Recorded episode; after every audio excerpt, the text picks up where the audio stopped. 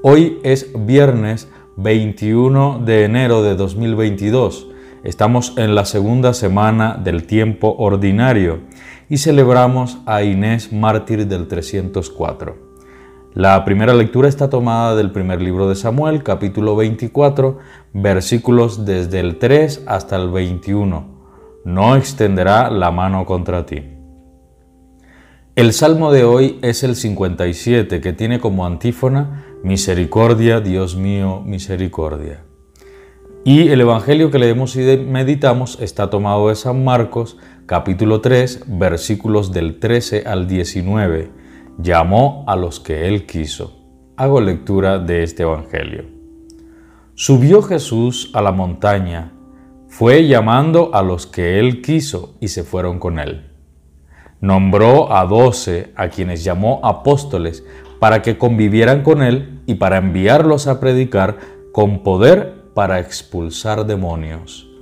Nombró pues a los doce. A Simón lo llamó Pedro, a Santiago de Zebedeo y a su hermano Juan, a los cuales llamó Boanerges, que significa hijos del trueno. A Andrés y Felipe, Bartolomé y Mateo, Tomás, Santiago de Alfeo y Tadeo, Simón el cananeo y Judas Iscariote el que lo entregó. Esto es palabra del Señor. El comentario de hoy es el siguiente.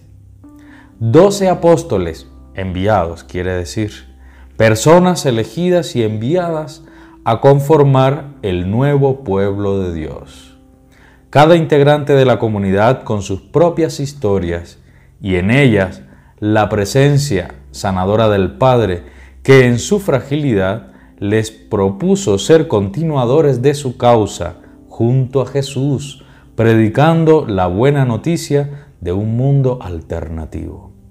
Una buena noticia que conlleva luchar por la consecución de una mejor vida para todas las personas.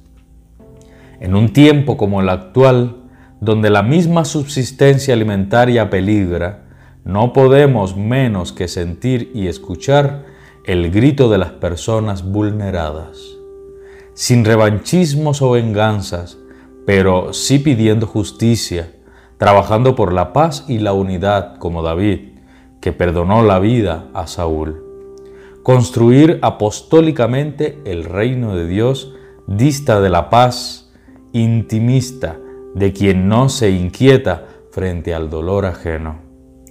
Necesitamos sentirnos personas llamadas por nuestro nombre, enviadas a arrancar y arrasar, destruir y demoler, edificar y plantar, como nos dice Jeremías capítulo 1, versículo 10. Debilitemos las estructuras de muerte, protegiendo la vida amenazada y vulnerable. Hasta aquí la lectura y reflexión del diario bíblico claretiano, la aplicación para el día de hoy.